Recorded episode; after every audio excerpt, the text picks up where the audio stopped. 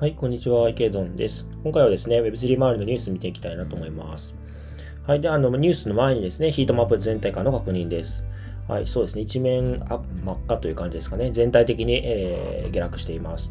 BTC マイナス3.17%、イーサリアムマイナス5.44%、ソラーナマイナス6.24%、BNB マイナス9.6%、あマイナス1.96%ですね。はい。イーサ、ソラーナ、アバックス、ドット、ポルカドット、エーダなどが結構大きく下がっていますね。マイナス5%を超える下げとなっております。はい。ではニュースに参りたいなと思います。まず一つ目ですね。こちら興味深いニュースとなっております。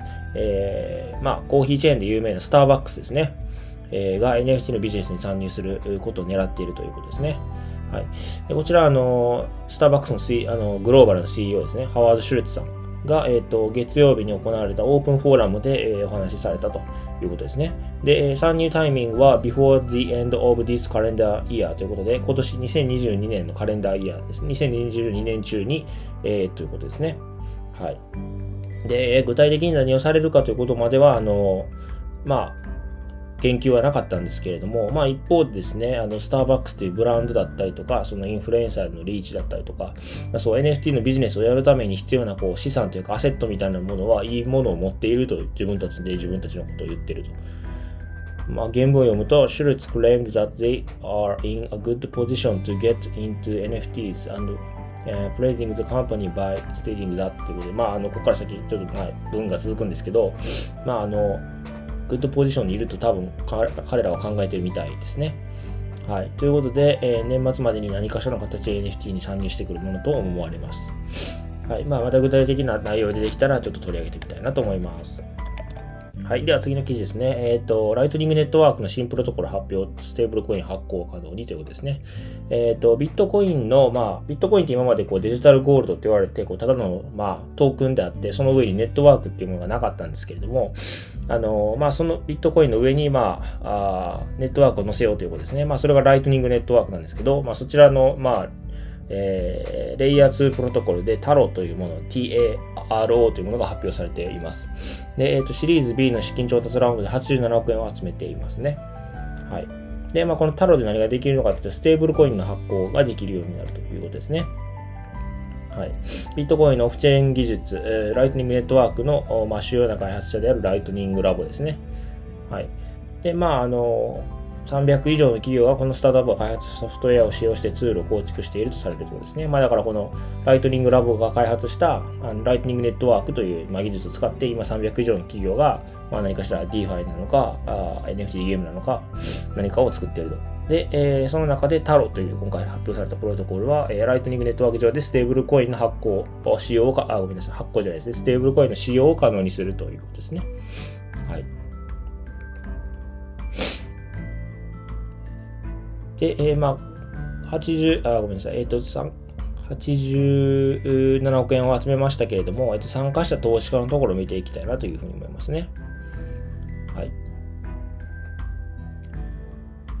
はい、そうですね。えー、とペえー、ペイパルの創業者、ピーター・ティール氏の、まあ、なんていうんですかね、エクイティパートナー、えっ、ー、とババ、バロアエクイティパートナーズですかね。はい。あとは、ベイリー・ギフォードが入ってますね。資産運用会社です。ベイリー・ギフォードは結構有名ですよね。あの、イギリスの、どこでしたかな。えっ、ー、と、結構、なんか田舎だったような気がするんですけれども、の、あの、結構、老舗の資産運用企業で、結構こう、なんていうか、中長期的に見て、有望なテクノロジーの会社にどんどん投資していくことで有名ですよね。あ、エディンバラですかね。ベイリー・ギフォード、確か。はい。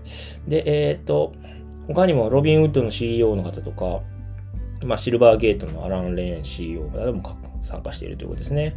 まあ、あの、投資家としてはそこまで有名な人、有名な、あの、クリプトの業界で有名な投資家は参加していないんですけれども、まあ、それでも資金調達は結構大きいので、まあ、結構注目できるかなというふうに思っています。はい。では次の記事ですね。えっ、ー、と、イーサリアムのレイヤー2、ボバネットワーク55億円調達ということですね。先ほどに続き資金調達のニュースです。はい、イーサリアムのレイヤー2のソリューションの一つであるボバネットワークがシリーズ A で1900億円の評価価値とともに、えー、55億円を調達しましたということですね。参加者投資家はクリプト .com、フォーウィ、えー、ビットマード、キネティックキャピタル、インフィニットキャピタル、ハック VC を含む、取引所やベンチャーキャピタルなどなどということですね。はい。そうですね。で、まあ、今回、えー、次の段階、まあ、成長計画を次の段階と進めるということで、えー、まあ、開発、まあ、それからボアチームの規模拡大、まあ、アクセラレーターなどの開発者のプログラム、あとは助成金、あと投資によるエコシステムの、まあ、構築拡大に重点を置くということですね。はい。まあ、レイヤー2、あのまあ、どんどん盛り上がっているので、まあ、興味深いなというふうに思っています。で、まあ、このボバネットワークはですね、あのえー、使っている技術としては、そうですね、オプティミスティックだったと思いますね。そうですね、オプティミスティックロールアップですね、えー、のイーサリアムのスケーリングソリューションですので、まあ、GK ロールアップではないんですけれども、まあ、オプティミスティックロールアップということで、ちょうど競合で言うと、まあ、オプティミズムとか、えー、アービトラムとか、まあ、そのあたりが、まあ、直近の競争相手になるかなというふうに考えています。はい、では次の記事ですね。えー、アメリカのマイクロストラテジー社235億円のビットコインを買い増しということですね。えっ、ー、と、マイクロストラテジー、えー、ですね。えーまあ、CEO の方がマイケル・セーラーという方なんですけれども、まあ、こちらの企業はですね、あのビットコインをずっと長期的に買い増している企業なんですよね。あの会社なんですけど、ビットコインをものすごいたくさん持っています。で、えっ、ー、と、今回4月5日ですね、235億円分、えー、4167ビットコインを買い増しましたということですね。それが発表されています。はい。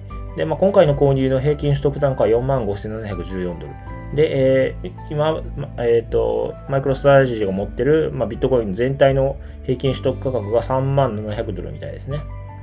はい。だから、まあ、要するにこれ3万700ドル下に回ると、マイクロストラテジーが一気に売ってくる可能性は、まあ、あ可能性としてはあり得るということですね。でかつ、その売ってきた場合、量がかなり多いということですね。はい。マイクロストラテジーはこれまでビットコインのために使用してきた資金は5000億円弱ということですね。はい。まあ、最近だとあれですね、マイクロストラテジー以外にも、あの、テラ、あの、まあ、えー、運営組織である、まあ、ルナファウンデーションですね。が、まあ、ビットコイン大量に購入してますよね。それは、あの、ルナの、なんていうんですかね、 collateral、あの、担保として、まあ、ビットコインを用意しているということで、まあ、あの、大量に買ってますよね。担保、まあ、準備金の方がいいですかね、言い方としては。はい。